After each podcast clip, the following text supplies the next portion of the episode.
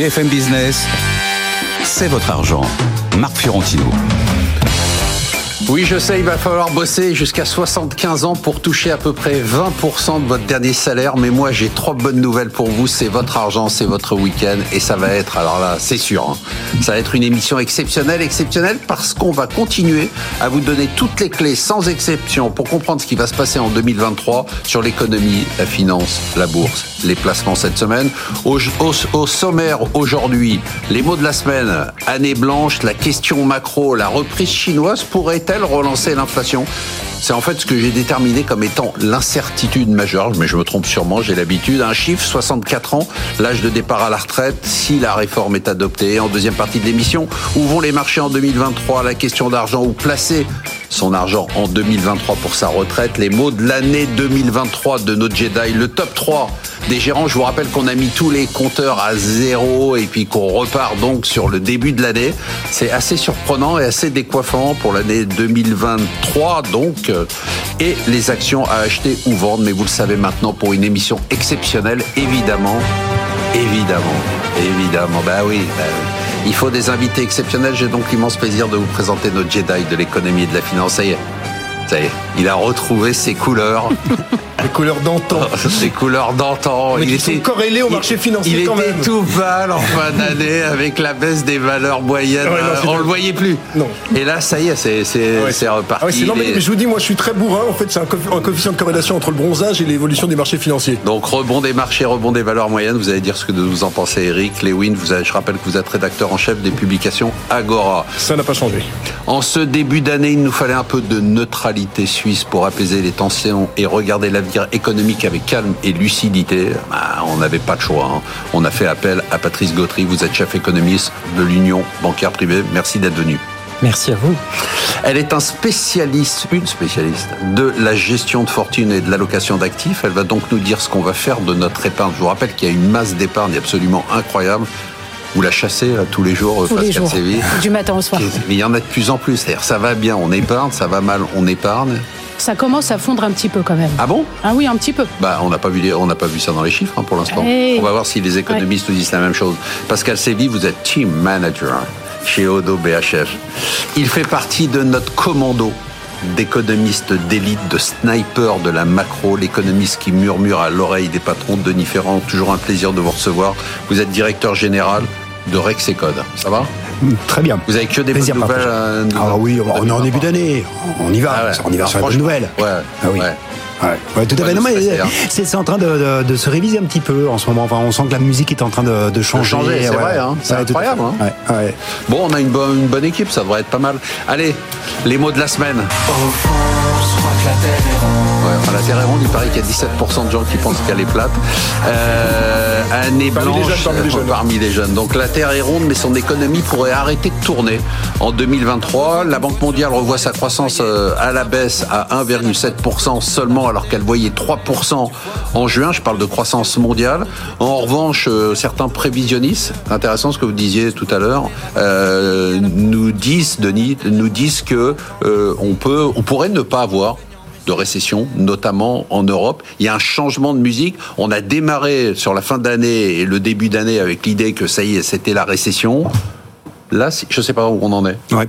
C'est vrai que la tonalité a vraiment changé là en quelques jours, mais euh, la relation elle est assez simple à faire. C'est aller euh, regarder les prix de l'électricité, les prix du gaz sur les marchés se sont détendus et euh, on voit qu'en fait on a eu un énorme stress à la fin de l'année dernière qui était est-ce qu'on va réussir à passer l'hiver? Et il y avait eu une période, dé- rappelez-vous début décembre Oui, où il a fait très froid et où l'activité était encore assez forte en termes industriels et on se disait si on arrive à passer le cap de cette période, alors le, le coup près sur l'électricité, il va s'éloigner. Bah, de fait, euh, on a passé cette période et donc euh, ça se détend vraiment sur des, pour des questions qui sont très physiques parce qu'actuellement, surtout pour l'aspect européen, la conjoncture est très déterminée par notre accès à la fois en prix et en quantité à l'électricité.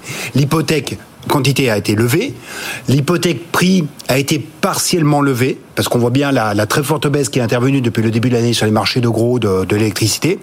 Pour autant, euh, les conditions auxquelles s'approvisionnent désormais les entreprises euh, en électricité ont été renégociées en grande partie à la fin de l'année dernière. Je vous prenais par exemple dans le cas de l'industrie en France, vous avez 50% des entreprises, ou plutôt les entreprises qui avaient leur contrat qui venait à terme à la fin de l'année 2022, font plus de 50% du chiffre d'affaires de l'industrie.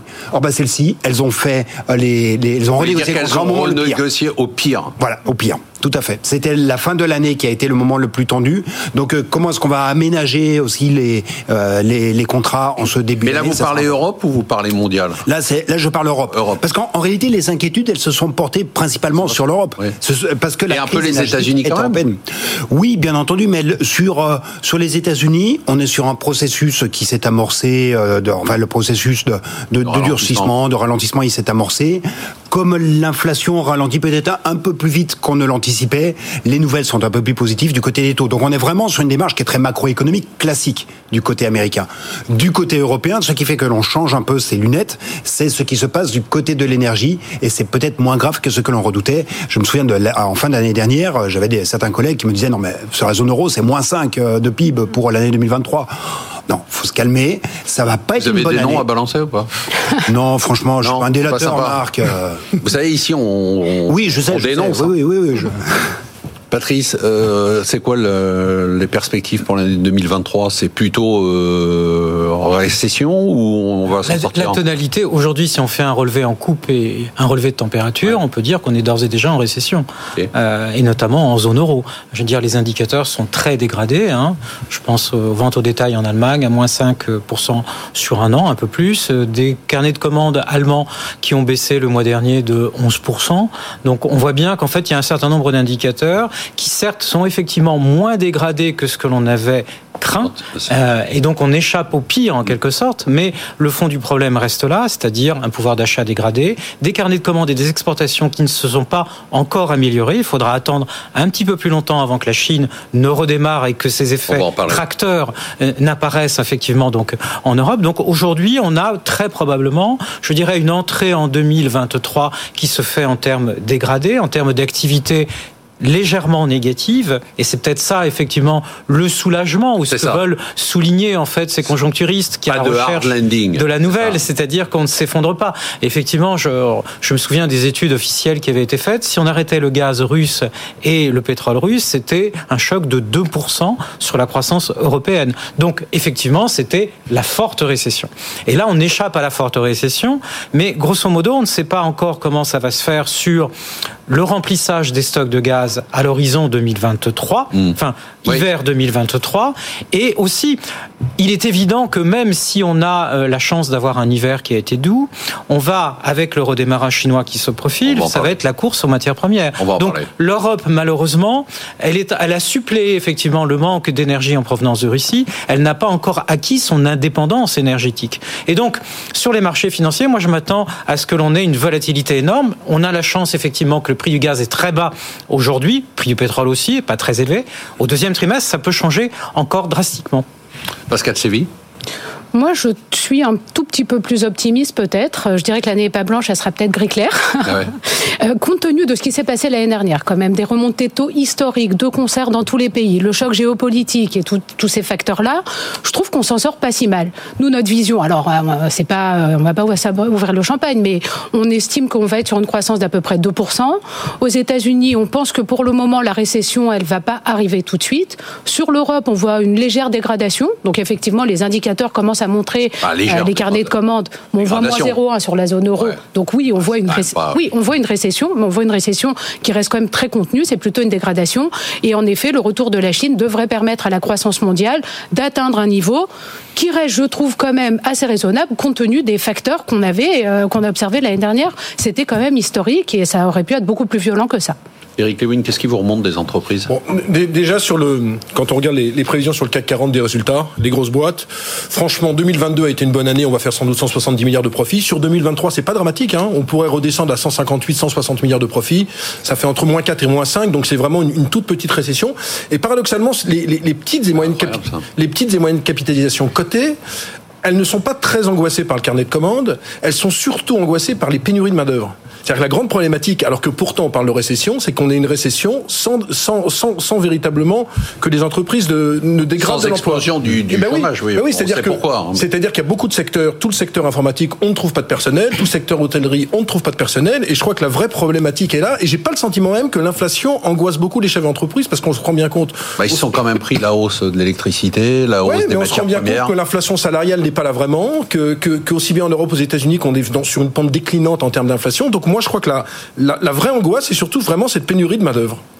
Et justement, c'est ça un peu la surprise. Hein, enfin, oui et non, une surprise. La bonne tenue de l'emploi qui était liée à tous les goulets d'écran de trianglement qu'on avait avant, c'est ça? Oui, c'est vrai que c'est un point très important euh, qu'évoque Eric. hein. C'est-à-dire que, Ah, si, vous commencez à lui faire, non, non, non, non, si vous commencez à lui faire des compliments, on est mort. pour une fois. Ah ouais, c'est vrai. Pour une fois, ça va. Non, Non, non, mais venant de lui, pour moi, Ouais, c'est- une consécration. C'est une consécration. mais euh, On peut arrêter l'émission. C'est difficile de parler de contexte de récession, alors que quand vous interrogez, quand vous regardez ce que répondent les chefs d'entreprise, ils vous disent mais j'ai pas un problème de demande. Ce qui me contraint mon activité, ce n'est pas la demande, c'est vraiment mes circonstances offrent. C'est effectivement mon accès à la ressource principale qui est la ressource humaine. C'est aussi les approvisionnements. Donc on n'est pas dans cette, euh, Donc dans quoi, c'est cette une ambiance. fausse récession? C'est quoi? Ben- Comment vous appelez ça en économie? C'est quoi, Euh, Une récession artificielle? Non, non, c'est- en fait pour nous c'est une récession soft, c'est-à-dire que on a le passage de l'inflation qui déclenche des boucles récessives, des boucles récessives qui tiennent à ce que ben, on perd en pouvoir d'achat, Euh, on, on perd du pouvoir d'achat réel, donc on, on limite la demande. C'est vrai pour ceux qui, pour les, entre- les entreprises qui n'ont pas de pricing power, pour euh, les salariés qui ont quand même plutôt un recul du salaire par rapport au prix, mais c'est des boucles récessives aussi qui tiennent au fait que l- l- l'inflation c'est l'érosion de la valeur de la monnaie, et donc c'est votre patrimoine financier qui se trouve érodé, et ben quand vous avez le patrimoine, de toute façon, c'est pas vous que je vais l'apprendre, c'est votre pouvoir d'achat futur.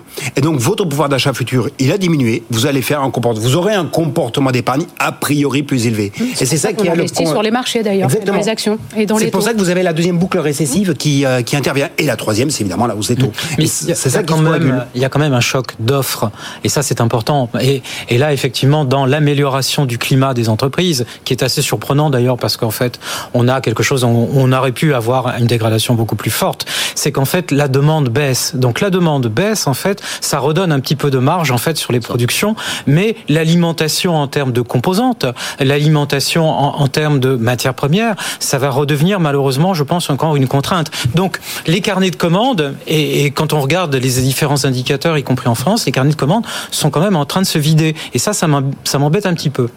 Et on va rebondir justement sur ce que vous avez dit, Patrice, avec la question de la semaine. C'est est-ce que la réouverture de la Chine peut relancer l'inflation? Je me trompe sûrement, ce sera pas la première fois, mais j'ai quand même l'impression que la grande inconnue économique de l'année, c'est ça en fait. C'est le rythme de réouverture de la Chine. Alors certes, comme le disait Pascal, c'est un aspect positif pour la croissance économique mondiale, mais quand on a vu l'effet de la réouverture post-Covid de l'Europe et des États-Unis sur le prix des matières premières, parce qu'il y a eu de l'inflation avant la guerre en Ukraine. Et on se dit, si les Chinois se mettent, après trois ans de restrictions, à consommer comme des dingues, euh, le pétrole, le gaz, les matières premières, ça va être la folie. Patrice? La demande qui est en train de s'exercer, d'ailleurs les marchés euh, financiers ont commencé à réagir à cela, et notamment les marchés de matières premières et surtout les marchés des métaux. Donc en fait, c'est pas tant le pétrole en définitive, puisque l'approvisionnement en pétrole a déjà été sécurisé. hein, c'est toute l'Afrique avec l'accord, euh, aussi le Moyen-Orient. Donc la Chine a depuis longtemps sécurisé ses approvisionnements. Par Oui, contre, la ça demande veut pas dire que s'il y a plus de demandes, le prix montera. Enfin, je vais Alors le prix montera, mais qui va payer plus cher, c'est l'Europe. Ok. C'est pas nécessairement la Chine ou, l'Asie d'après euh, nos analyses. Et, et là, effectivement, on est en train de voir une, demande qui est en train d'accélérer, des prix qui sont accélérés, en train d'accélérer sur le prix des, euh, des métaux. Et je pense que c'est là où effectivement la concurrence va être va être Il y a relativement ce importante. scénario, il existe d'une explosion de la, de la demande chinoise un peu Alors, débridée. La demande chinoise, la demande domestique, il y a plusieurs phénomènes. Pour l'instant, on est encore avec les prix de gros en Chine sont en territoire négatif. Ok. L'inflation chinoise, c'est moins de 2%. Ok. Euh, vous avez vu récemment, on a vu que Tesla, par exemple, allait baisser de Ouais. moins 20% le prix des voitures électriques. Les concurrents chinois vont certainement baisser. Donc on va avoir en fait au sein de l'économie chinoise des facteurs d'accélération et de décélération euh, de prix. Donc c'est pas dit en fait que ça on est pas de forcément- l'inflation domestique. Et si on avait une inflation domestique, elle reviendrait à quoi? 3, 3,5%. On n'est pas du tout dans le choc inflationniste qu'on a eu dans, Par contre, dans les choc pays développés. possible à nouveau sur les matières premières, les métaux. Choc sur les matières premières, mais par contre, euh, l'effet, effectivement, rouverture de l'économie, on s'attend. Au deuxième trimestre, avoir une croissance chinoise qui sera entre 6 et 8 C'est-à-dire qui passe au-delà de ce qu'elle avait euh, ah, connu. quand même C'est une accélération. Ah, toute la, toute la rouverture en fait de l'économie, plus les soutiens, c'est soutien à l'immobilier pour stabiliser l'immobilier, mais aussi redonner en fait du grain à moudre sur la consommation qui a été la grande absente en fait de toute l'année 2022. Denis Ferrand, ça peut être ça le Black Swan de l'année ou pas? Oui, mais je ne le redoute pas particulièrement. D'accord. Euh, parce qu'effectivement, on peut avoir je suis d'accord, on peut avoir ce choc de prix sur les matières premières, mais un choc qui va être très euh, très local. Mais euh, attendez, pourquoi très local? Bah, si, Moi, je caricature, mais s'ils se mettent tous à reconsommer comme on a nous reconsommé en zone euro et aux États-Unis, euh, c'est. Oui, mais j'ai pas l'impression justement qu'ils vont se, se, mettre à reconsommer de manière euh, extrêmement forte. Vous avez par exemple ce qui se passe. Enfin, l'une des grosses incertitudes en Chine qu'il faut quand même pas oublier, c'est ce qui se passe du côté du, de l'immobilier. Euh, et, et, quand vous avez un, un choc sur l'immobilier aussi important que celui qu'ils connaissent, ce que mettent en place les autorités jusqu'à présent, c'est un système qui va non pas relancer l'immobilier, mais, mais euh, sortir des grandes difficultés qui est le fait que certains bâtiments n'aient pas été délivrés alors qu'il y a déjà des personnes qui se sont pré-engagés pour acheter ce bien. Et donc il n'y a pas un dispositif de relance de l'immobilier. Donc euh, contrairement à ce que nous, nous avons connu au moment où il y a eu la libération, où on, on a été libéré des confinements, c'est qu'on a fait une politique de relance ah, aussi extrêmement forte en même temps. C'est ça qui, qui en réalité a, a donné un coup d'accélérateur massif en sortie de confinement. On a eu le cumul de la relance et du rattrapage. Et du rattrapage. Donc là, on n'aurait que le rattrapage. ça exactement. Et euh, parce que les, les Chinois aujourd'hui n'ont pas l'intention, me semble-t-il, de relancer de manière exagérée. Et puis un autre aspect qui va jouer plus sur la dimension mondiale, c'est que ok, il va y avoir un choc sur les prix des matières premières, sur les métaux, parce qu'effectivement ils vont se remettre à produire, mais ce faisant, on va aussi lever bah, quelques-unes des contraintes d'offres qui tiennent à ce que les Chinois ne sont pas présents en termes d'exportation. Et donc vous rééquilibrez, vous atténuez encore le phénomène de pénurie euh, qui a été aussi un des facteurs euh, causaux très importants donc vous dans êtes la positif sur le retour de la Chine dans le circuit, c'est-à-dire à la fois positif sur la croissance mondiale, positif sur les circuits d'approvisionnement et pas inquiet plus que ça sur l'inflation. D'autant que j'achète assez volontiers le, chiffre de, Patrice 6-8 au deuxième trimestre mais sur un trimestre, hmm. pas sur une grande période. il faut garder toujours présent l'esprit le fait que la croissance chinoise, c'est plus 6, euh, mais c'est 4 euh, peut-être. Allez, on passe ça, au ça va tenir, ça va tenir. Et surtout, ce qui est, ce qui est intéressant, me semble-t-il, c'est que c'est un moteur pour l'Asie. Euh, c'est un tracteur important pour l'Asie. Et donc, on va avoir un écart entre la croissance dans les pays développés qui est anémique au deuxième trimestre, avec un moteur chinois qui se remet en marche et un moteur asiatique aussi qui suit derrière et la décroissance de la population active à partir de 2025, on n'en parle pas beaucoup, mais à mon avis, ça peut être un frein pour l'économie chinoise. J'en ai parlé. Ça peut être un bah, C'est ce que j'allais dire dans l'excellente newsletter de Marc de ce jour. La démographie, justement, ah, qui est, quand même le, vrai problème de la croissance chinoise. Allez, on passe aux chiffres de la semaine. On pouvait pas, je suis désolé, à parler d'autre chose, mais 64 ans, hein, on va peut-être enfin la voir, cette réforme de retraite, depuis le temps qu'on l'attendait. Elle est à peine annoncée, ça gueule déjà de partout. Euh, une, euh, une retraite déjà, et l'impact d'une réforme de la retraite d'un point de vue macro. C'est important ou pas? Euh, d'un point de vue macro, ça, ça peut contribuer euh, justement toujours la même chose, facteur d'offre, facteur de demande. Euh, on a des contraintes d'offres. Si vous allongez euh, la, durée de vie au travail, bah, vous mettez les gens plus longtemps au travail, donc vous atténuez les difficultés de recrutement qui peuvent qui peuvent intervenir. Il est attendu de cette réforme l'équivalent de 300 000 emplois en plus par l'allongement, par le fait que vous restez plus longtemps en activité. Donc d'un point de vue macro, ça vous fait plus de jeunesse de, revenus. C'est ce que l'on appelle toujours le double dividende d'une réforme des retraites. Mais c'est relativement marginal ou pas? Non? Bah, non, parce que ça joue sur l'équilibre financier et ça joue sur votre capacité à générer de la croissance. Donc vous jouez sur les deux leviers euh, qui vous permettent d'amortir un peu les, chocs sur le PIB. Patrice, avant l'émission, on partageait la crainte de mouvements sociaux très forts. Est-ce que si on devait avoir des mouvements sociaux très forts, ça pèserait sur la croissance? Oui, ça peut peser sur la croissance éventuellement. Effectivement, on le voit d'ailleurs avec un exemple au Royaume-Uni, euh, où alors là, c'est pas sur le phénomène de la retraite, c'est sur le phénomène des salaires. Il y a eu un blocage des transports, il y a eu un blocage de la santé, et le Premier ministre, Monsieur Sunak, qui vient d'être euh, élu, est à la fois en train de mettre en place des, euh, je veux dire, des services minimums dans les transports publics, mais aussi de lâcher effectivement sur les salaires, notamment dans le secteur de la santé. Donc oui, il y a des risques. Des il y a des risques parce qu'en fait, quand euh, on parlait de l'épargne tout à l'heure avant l'émission, cette épargne est importante Et en fait, quand vous touchez à la retraite, vous touchez à l'arbitrage entre la consommation aujourd'hui, la consommation future et le, le côté générationnel. Donc, si effectivement, tout dépend effectivement comment on va financer cette retraite, qui va participer, est-ce que ce sont les salariés, les entreprises, l'État, comment est-ce que ça va être réparti Mais là, vous touchez en fait au, je dirais, au patrimoine de son ensemble et à la façon dont les gens vont épargner et le montant de l'épargne. Pascal Séville, vous qui avez 25 ans, est-ce que c'est ce sujet de la retraite vous parle moi, ça fait longtemps que je prépare ma retraite par capitalisation, personnellement. Comme tous les Français. Voilà, puis j'ai travaillé à l'étranger en plus, pour en parler. Donc, euh, je prépare tout ça. Non, moi, ce qui me sidère un petit peu quand on fait des comparaisons entre la France et, ses voisins et qu'on voit que les, dépenses de retraite, c'est 14% de notre PIB, ce que je me dis, c'est de prendre le problème dans l'autre sens. Est-ce que cette réforme ne va pas nous permettre de beaucoup moins peser sur notre PIB à terme? Et malgré tout, on n'est quand même pas des très bons élèves. Le taux d'activité, le, le, euh, l'âge de départ à la retraite aujourd'hui, c'est le deuxième plus jeune euh, sur les pays de l'OCDE. Donc il y a un moment, il y a peut-être quelque chose à faire, en effet, et ce, je pense que c'est devenu plus qu'indispensable. Donc sans faire de politique, euh, pour moi, cette réforme aura des effets bénéfiques sur notre économie à terme. Ça va permettre de faire un, rééquilibrage aussi au moment clé, donc 2030 a priori. Donc euh, il faut y aller là. Eric Léwin, vous allez devoir travailler plus longtemps Ouais, je dois travailler plus longtemps. Non, moi, ce qui me fait marrer, si vous voulez 64 ans, 65 ans, le problème, on a 56% des, des, des, seniors entre 55 et 64 ans qui travaillent. La moyenne de l'OCDE est à 61%. Et en Allemagne, on est à 72%. Alors, ce qui est à mourir de rire quand même dans cette réforme, c'est ce fameux indice des seniors. Donc, on nous fait un indice des seniors qui est obligatoire pour les boîtes euh, de moins de 1000 salariés à partir de 2023 et moins de 350 salariés, enfin, plus de 1000 salariés en 2023 et plus de 350 salariés en 2024. La grande problématique, c'était cet indice. Vous êtes sanctionné. Pourquoi? Si vous ne publiez pas cet indice. Mais en réalité, on n'en a rien à faire de ce qu'il y a dans l'indice. C'est-à-dire que moi, je pense qu'on pourrait être un peu plus euh, positif là-dessus en, tapant un petit peu plus du poing, en disant voilà, si vous n'embauchez pas tant de pourcentage de seniors, eh bien, vous avez des amendes, quoi. Tant qu'on tant qu'on ne réinsérera pas les seniors dans la vie, dans la vie publique, tant qu'on fera pas en sorte qu'il y ait même de la formation professionnelle, comme on voit dans les pays nordiques. Dans les pays nordiques, vous avez de la formation professionnelle pour les Suédois, pour les Norvégiens, pour les, Danois, pour les Danois, et c'est là que le taux d'activité est le plus important entre 55 et 64 ans. Tant qu'on fera pas ça, on peut dire 64, 65 ans. Si on veut pas des seniors, qu'est-ce qui se passe? Et les seniors, vous savez très bien que c'est les laisser pour compte de l'économie. C'est-à-dire dans une boîte, les premiers qu'on vire, ce sont les seniors. Vous avez la même situation en Suisse?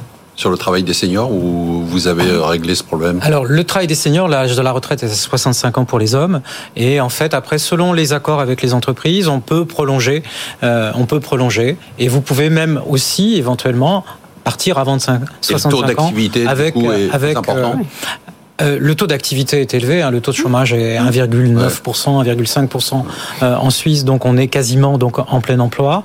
Et, euh, et, de toute façon, nous, on est déjà en système de retraite de capitalisation à 80-90%. Est-ce que la problématique soulevée par Eric du travail de senior, finalement, c'est ce que vous disiez? Est-ce que c'est pas une solution aux problématiques de déséquilibre entre l'emploi, euh, les offres non pourvues et les demandes d'emploi en, tout cas, ça fait partie de l'équation. Ça ne résout pas toute l'équation. Dans les projections qui sont faites actuellement, on est en gros sur les. Faut regarder sur les 60-64 ans, on est à 33% de taux d'emploi. Donc euh, la proportion des 60-64 ans en emploi dans la population âgée de 60-64 ans, c'est 33%. Il est attendu de cette réforme qu'on monte à 39. Vous, comptez Eric dedans Pas encore. J'ai pas encore 60 ans. Pas encore. J'ai pas encore 60 ans, contrairement à certains, Marc. Je, je voulais lui annoncer. Il est, pas dedans? Non, pas encore. Hein il, lui reste quoi aller 2-3 ans. Ok. Merci Denis, on, reconnaît les vrais amis. Là. Donc on, va euh, on va monter à 39%, c'est ce qui est attendu. Donc on voit que oui c'est un progrès, mais ça n'est pas tout. Et surtout le progrès il ne se fera qu'à condition que bah, on arrête de vivre dans cette forme de connivence qui est installée dans, en France entre les entreprises et les salariés, qui consiste à dire non mais bon on va trouver une solution pour que tu partes quand même relativement tôt. Et là, c'est vraiment une entente tacite qu'il y a euh, à ne pas faire, de, à ne pas prolonger les seniors dans la durée de vie. Et, le, le, critère clé, c'est est-ce que les seniors participent ou pas à la formation professionnelle? Mm. Quand vous regardez le taux de participation à la formation professionnelle dès que vous avez plus de 50 ans, c'est très faible. Mm. Et donc vous n'êtes pas projeté dans la durée dans l'emploi. Les jeunes aussi, il ne faut pas oublier, parce qu'on a une faiblesse sur les seniors, mais aussi sur les jeunes. Allez, on va passer tout à l'heure, deuxième partie de l'émission. On va se demander où vont les marchés en 2023, où placer son argent. Bah justement, si on veut financer sa retraite, les mots de l'année 2023 pour nos Jedi, le top 3 des géants, vous allez voir, ça décoiffe et les actions à acheter ou vendre. À tout de suite.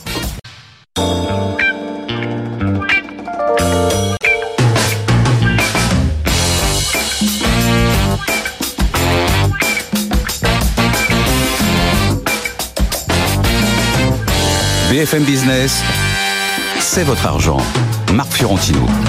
Après une première partie passionnante où Eric a dit des trucs euh, intéressants. Vous avez rebondi les deux sur ce qu'a dit Eric. Je pense que c'est la Mais, première En fois. fait, on s'était préparé, Denis. Ouais, ah, d'accord. J'ai Mais peur même d'émission, un Patrice, petit coup de main. même Patrice a, a rebondi et puis il a été sympa. Donc euh, avec Denis Ferrand qui a été sympa avec euh, Eric Lewin puisqu'il l'a pas mis dans la catégorie euh, des seniors. hein, c'est quand même très sympa. Pascal Séville qui est jeune mais euh, Ouais. qui Dynamique, regarde. dynamique. Non, moi, vous avez été sympa de dire que j'ai 25 ans. J'apprécie beaucoup. C'est pas ça, non C'était un tout petit peu au-dessus. Et Patrice qui est quand même un peu, c'est l'inquiet de la bande un peu euh, aujourd'hui. Hein. Eric oui, était oui, un plutôt peu dans, dans, dans la neutralité, euh, l'observateur Ouais. en quelque sorte. L'observateur un petit peu inquiet. Allez, on va parler des marchés. Euh, ouais, on a l'impression que euh, c'est pas qu'on a changé d'année, c'est qu'on a changé de monde, quoi. On- Et j'ai envie de dire, euh, on a presque intérêt à s'arrêter, non? Euh, Quand on regarde le CAC 40, on est en hausse de 8%, le S&P euh, quasiment 4%, le Nasdaq 5%, le Rostox euh, 9%, le Nikkei 1 pour- 1,3%, Shanghai euh, 3,43%. Quel démarrage en fanfare, 7000 points sur le CAC. Bon, tant mieux, hein, on va pas se plaindre. Euh, Est-ce que c'est un Eric Lewin un renversement de tendance par rapport à 2022 ou juste un rebond technique? Non, mais le renversement de tendance a eu lieu euh, dès la fin octobre, quand on était euh, 20% en dessous sur le CAC 40, puisque je vous rappelle que maintenant on est ce qu'on appelle en bull market, puisqu'on a gagné plus de 20% sur, sur le marché parisien. Non, je crois qu'on avait des angoisses tous existentielles l'an dernier autour de l'inflation, en se disant cette inflation ne va jamais baisser. On s'est rendu compte, par exemple, qu'aux États-Unis, l'inflation est passée de 9,1% à 6,5%. Du coup, les taux obligataires se sont détendus aux États-Unis, en Europe, et donc les investisseurs sont revenus sur les actions avec une surperformance des valeurs européennes. Pourquoi? Parce qu'elles sont moins chères que les valeurs américaines. Vous faites le PE en Europe, c'est à peu près entre 12 et 13, alors que c'est entre 17 et 18 aux, États-Unis. Donc c'est un phénomène qui est complètement, qui est complètement normal ce qui se passe. Maintenant, pour moi, on va rentrer un peu dans, le juge de paix, c'est-à-dire que les résultats des entreprises, c'est-à-dire ok, on sait qu'il y aura moins d'inflation, on sait que ça va mieux du côté des taux. Maintenant, est-ce que les entreprises vont réussir à être euh, dans leurs anticipations Je vous rappelle qu'on attend pour le CAC 40 moins 5% cette année sur les résultats des entreprises du CAC 40. Ça sera intéressant de voir les résultats. Des Mais vous disiez tout à l'heure que ça serait pas très loin de ça. ça sera pas pour, pour l'instant, ça sera pas très loin de ça. Les, rés- les résultats des entreprises américaines des banques, c'est à partir d'aujourd'hui. On attend moins 7 sur le, sur le Q4. Je crois que Banque America est sorti il y a pas longtemps. Les résultats sont plutôt pas mauvais. Donc voilà, pour que le marché, je pense, continue vraiment à monter fortement, il faudra attendre euh, toute cette séquence de, de, de résultats parce qu'on sait très bien, on voit très bien que du côté de la Fed et de la BCE, sauf si mes amis économistes me, me, con- me contredisent, il y aura plus tellement de hausses de taux. C'est-à-dire qu'il y aura peut-être des, des hausses de taux de 25 points de base, mais si je pense que les 75 points de, de hausse des taux sont finis. Donc oui, il y a de quoi être optimiste. Je pense quand même qu'il faudrait qu'on souffle un petit peu sur le CAC 40 parce que ça monte quand même très très vite depuis le début de l'année. Ça fait très longtemps qu'on n'avait pas vu ça, Marc. Ah oui, c'est même décoiffant quoi. C'est absolument incroyable. Avec on verra tout à l'heure les portefeuilles des valeurs qui ont repris euh, 30 ou 40 Alors, C'est vrai que c'est des valeurs qui ont été euh, massacrées. Pascal Chevy, vous dites quoi à vos clients? Vous dites on y va à fond, euh, on, on moi, accélère. juste euh, sur la, la croissance des bénéfices par action, nous on l'attend flat, hein, de manière, euh, c'est-à-dire vraiment qu'il se passe rien cette année. Donc euh, c'est déjà un peu dans C'est les pas mal déjà. Elle est vachement optimiste. Hein. Oui, c'est c'est pas mal. Euh, je parle vraiment Europe-US. Oui. Mais on se dit que quelque part, quand on est flat, on peut avoir des bonnes surprises aussi, quand même. Et puis là, bah, sur ce début d'année, euh, quasiment 1% par jour, euh, c'est pas mal. Ça fait un petit peu peur quand même, je confirme. Après, c'est vrai qu'on a quand même un, un cocktail gagnant. Si on recense un peu toutes les raisons qui font que le marché est autant monté, la réouverture chinoise, elle aide quand même aussi, parce qu'on a parlé de l'impact sur la croissance, que ça va permettre de finir de résorber les goulots d'étranglement et autres. Mais surtout, ce qui attire les investisseurs, c'est que c'est pas cher. Aujourd'hui, les actions, elles sont. Si vous regardez sur les, les niveaux européens, euh, je sais plus à combien de fois, on est à 12 fois le 12 multiple, je crois, sur l'Eurostox. C'est quand même euh, sous les moyennes historiques. Aux États-Unis, c'est sur la moyenne à peu près.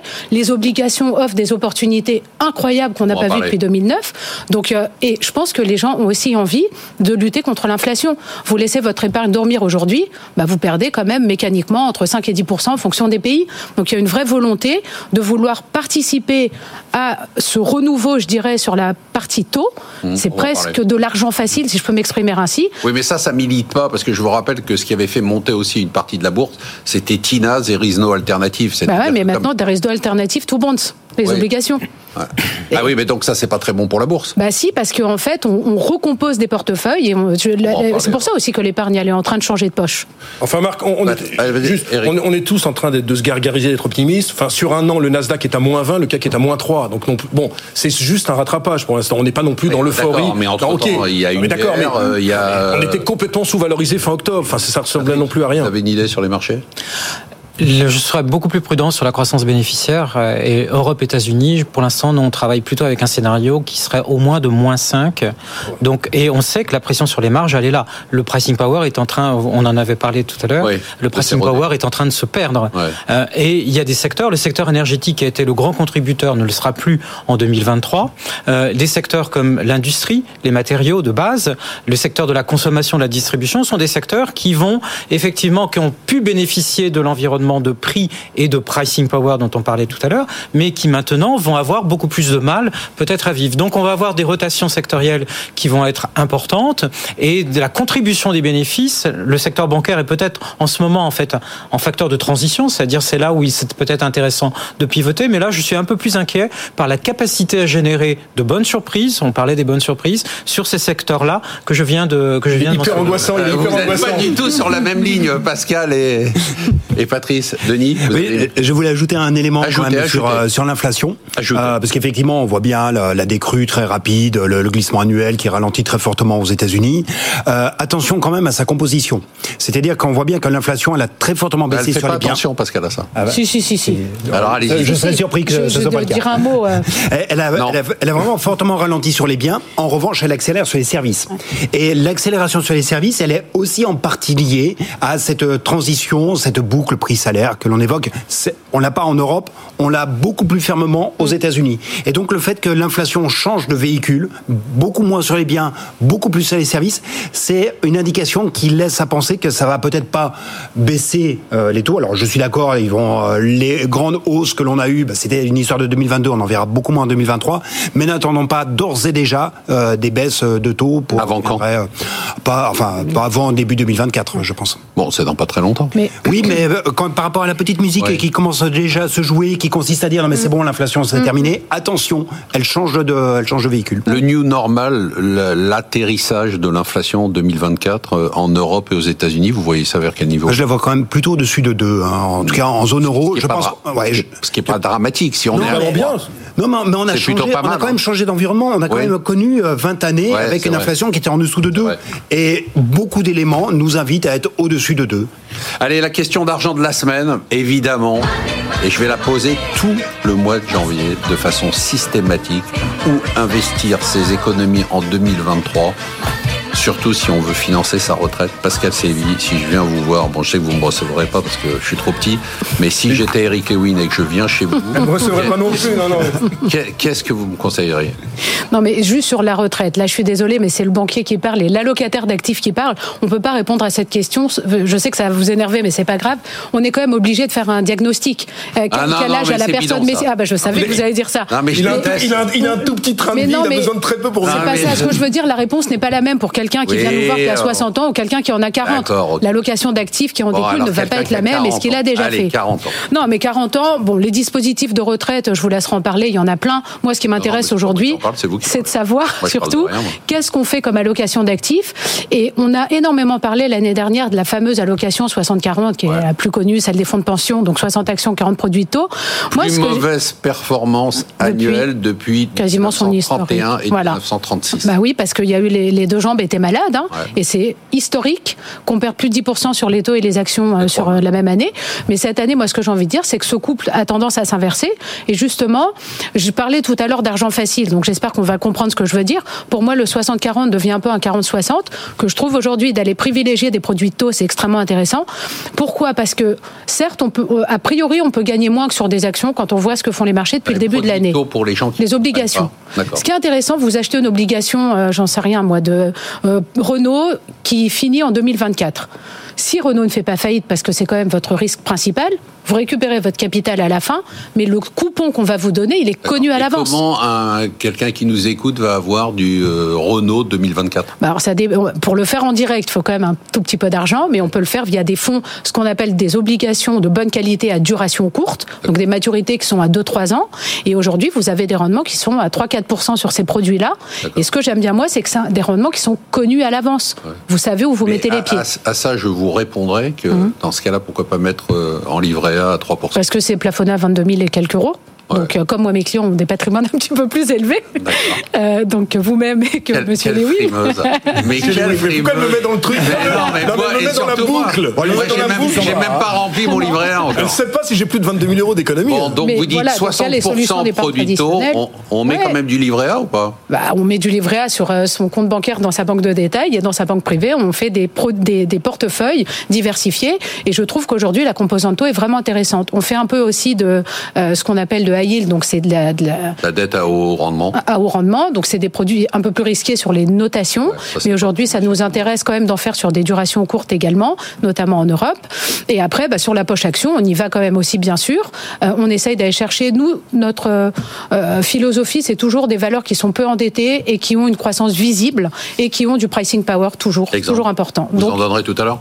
Oui, absolument. Eric Lewin. Un peu d'or. Ah ouais? Ouais. Si, on pense que les taux vont moins monter, je pense que l'or, d'ailleurs, l'or, euh, on a un peu parlé, mais ça a pris 15% en l'espace de 3 mois, on vaut 1900 dollars. Je pense qu'il faut un peu d'or, donc on peut acheter par des mines d'or, Barrick Gold, Newmont Mining, enfin les, les classiques.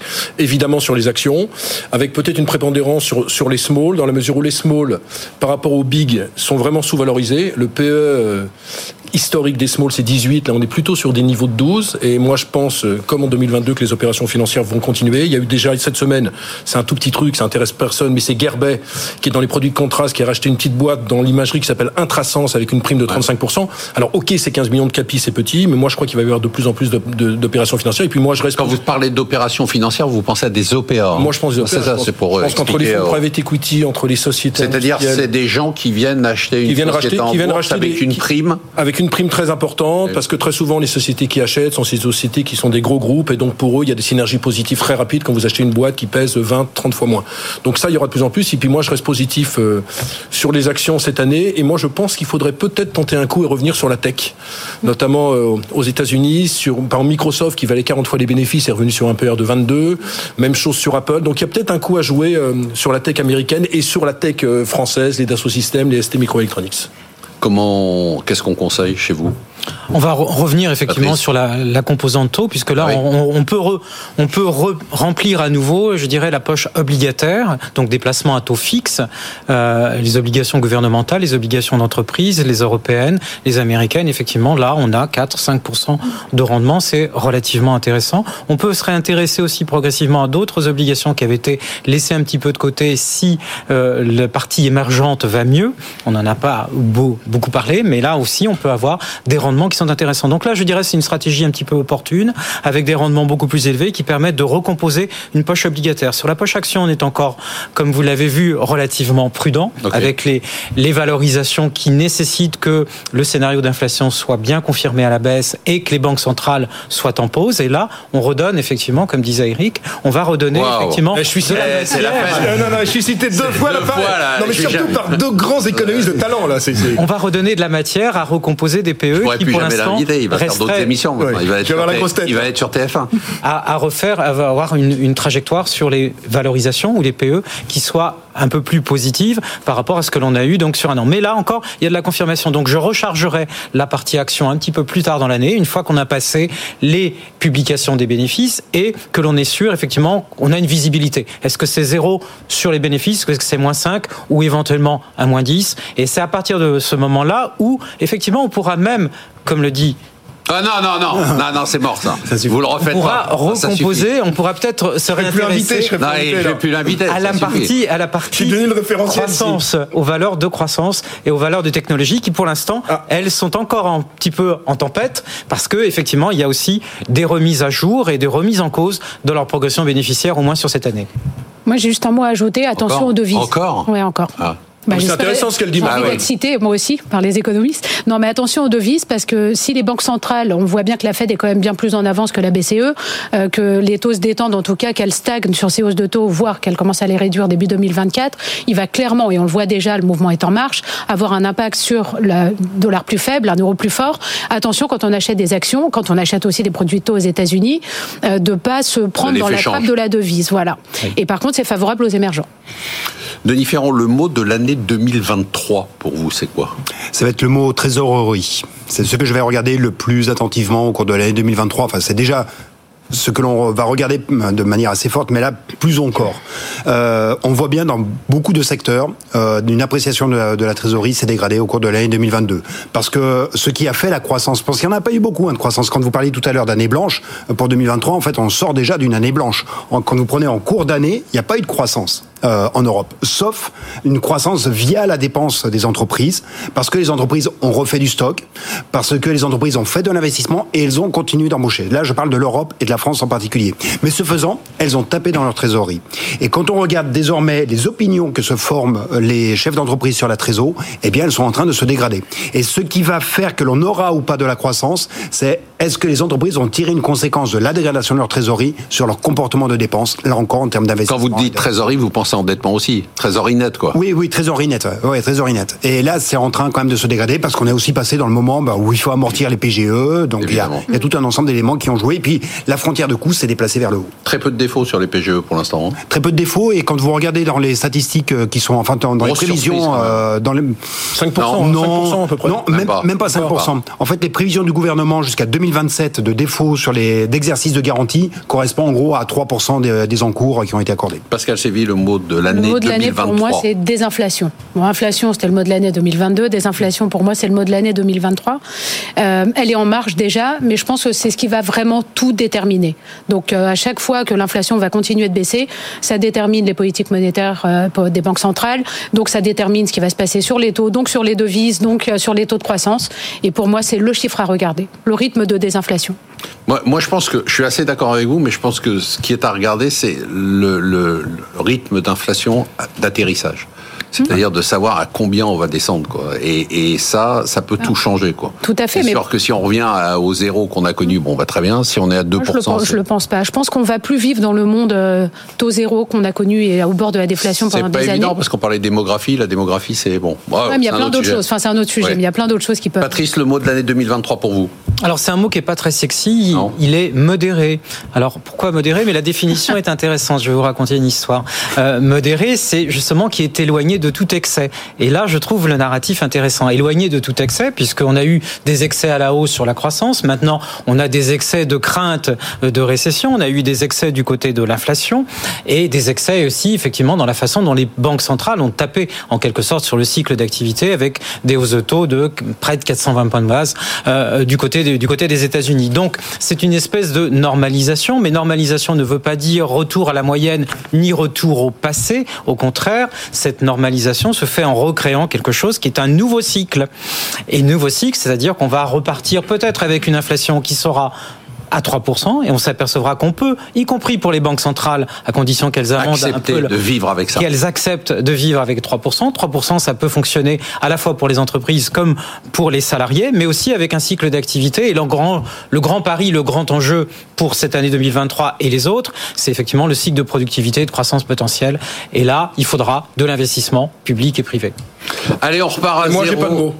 Ah oui, le mot, pardon. non, non, oui, on s'en fiche non, non, non, non, je suis désolé. Volatilité. Je pense que cette, plus que jamais 2023 sera comme en 2022 une année de très forte volatilité avec des, des portes de saloon. Pour l'instant, on est tous goguenards, on est euphorique sur les marchés qui montent. Je suis pas sûr qu'on n'ait pas souvent des séquences à moins 5, à plus 10, à moins 5. Donc, il faudra faire quand même très attention, être ultra sélectif. Et le stock picking va une nouvelle fois l'emporter. Une nouvelle fois Oui. Bon, Comme l'année dernière. Bah, l'année oh, dernière. 2022, on va voir les comptes. Total, l'année dernière, ouais, ouais, le stock picking, ouais, total, forte hausse.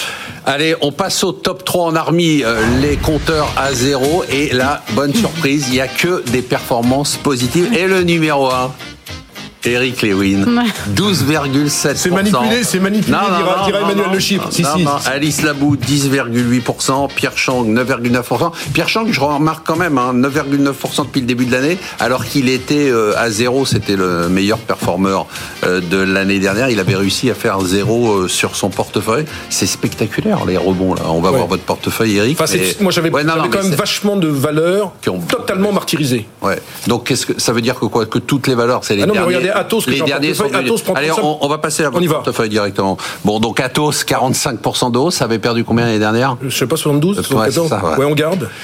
Donc on garde. Ouais, on garde. Reward Media. On garde. Elis. On garde. Fnac Darty, On garde. Genoway, On garde. L'Oréal, On garde. The Blockchain Group qui a repris On garde. 42% qui avait perdu. Enfin, c'est un titre qui était passé de 1,28 à 28 centimes aussi. Donc après, ouais. c'est pour ça qu'il faut vraiment relativiser tout ça. hein. Oh, il fait le modeste là. Bah oui. Allez, ça, ça lui va pas, il ça lui va pas du tout.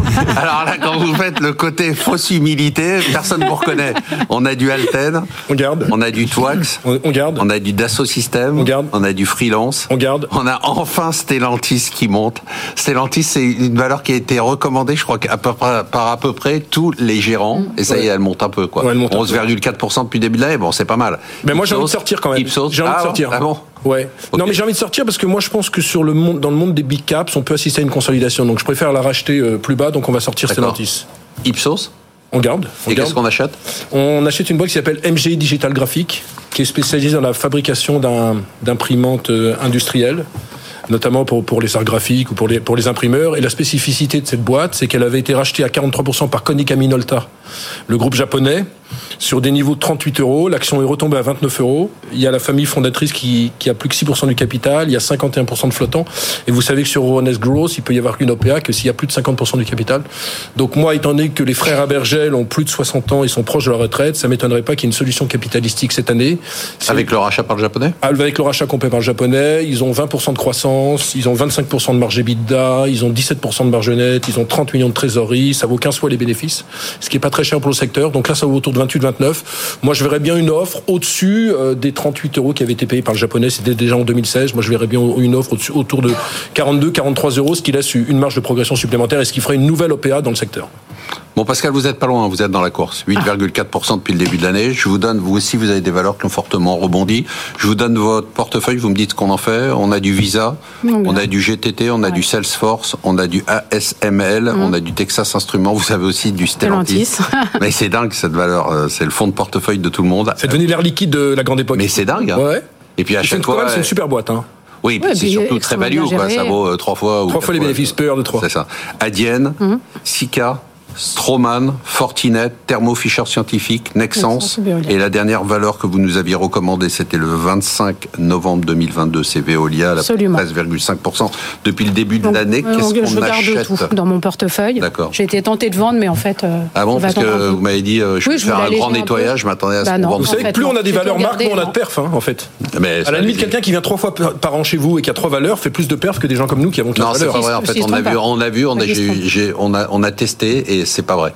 On a eu des gérants qui se sont plaints là-dessus, mais en fait, pas du Enfin, moi, c'est pas une plainte. Ceci étant, ça montre notre fidélité Oui. à l'émission. Voilà. on va avoir beaucoup de valeur.